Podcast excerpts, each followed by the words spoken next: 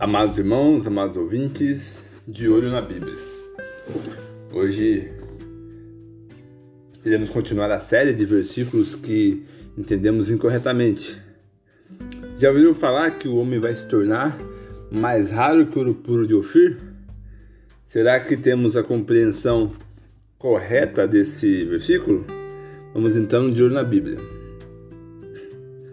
Esse versículo encontra-se no livro do profeta Isaías, capítulo de número 13, versículo de número 12. Diz assim: Farei que o homem seja mais precioso do que o ouro puro, e mais raro do que o ouro fino de Ofir. O entendimento errado desse versículo, creio eu que é por culpa de uma música, né, de um cântico, se chama raridade. Eu não estaria aqui fazendo uma análise desse cântico, né? É, não faria uma análise worship, mas uh, como já me incentivaram né, para eu fazer, no qual analisar cânticos, né, classificá-los entre antropocêntricos, cristocêntricos, congregacionais, né, fazer análise dos versos, né, isso é algo que provavelmente eu farei, né, não sei. Mas uh, nesse estudo aqui vou falar acerca do, da compreensão errada, correto? Como eu digo sempre aqui, se você quer ter um, compreender melhor a Bíblia, né, você não pode ler um versículo isoladamente, né? Você tem que, é, eu recomendo ler alguns versículos antes, alguns depois, uh, ou ler o capítulo todo, né? E aplique uma boa hermenêutica para que você tenha a compreensão correta do texto. Vamos aqui estar tá voltando um versículo, versículo 11 aqui, a gente vai ter uma ideia melhor do que, que o profeta Isaías, né?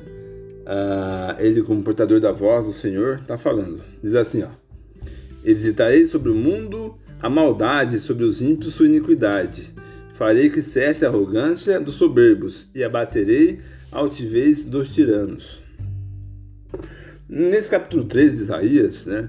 Ele está falando acerca do dia do Senhor, acerca da, do juízo final correto, né? Yom Yahvé, né? Yom Yahvé, está falando acerca desse dia aí, é, no qual, né? É, Deus visitará o mundo a maldade sobre os ímpios a iniquidade, farei cessar arrogância soberbos e abaterei com altivez os tiranos, né? Então, uh, vai ser tamanha destruição, né? A gente tem uma noção um pouco de como vai ser o dia do juízo, né? Do, do, das coisas que vão ter na grande tribulação, então, essa. Tem alguns textos aqui que falam um pouco mais desse dia do Senhor, né? Mas é um dia no qual vai ser um juízo final, né?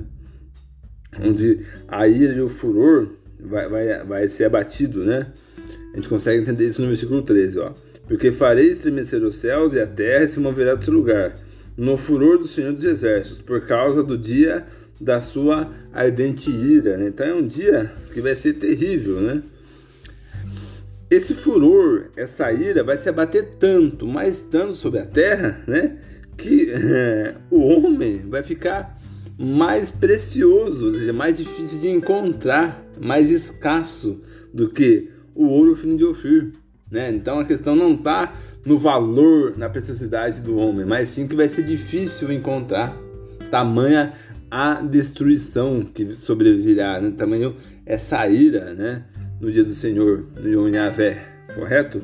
Então, aqui fica bem, bem simples né, a gente compreender que não está falando né, que o homem vai ser algo especial. Sim, o, o homem ele tem o seu valor, né? Que eu creio que não é muito correto, mas ele, por meio de Cristo, né, ele pode é, ter o seu valor com toda certeza, né? Mas o contexto dado, o entendimento dado por causa daquele cântico, né?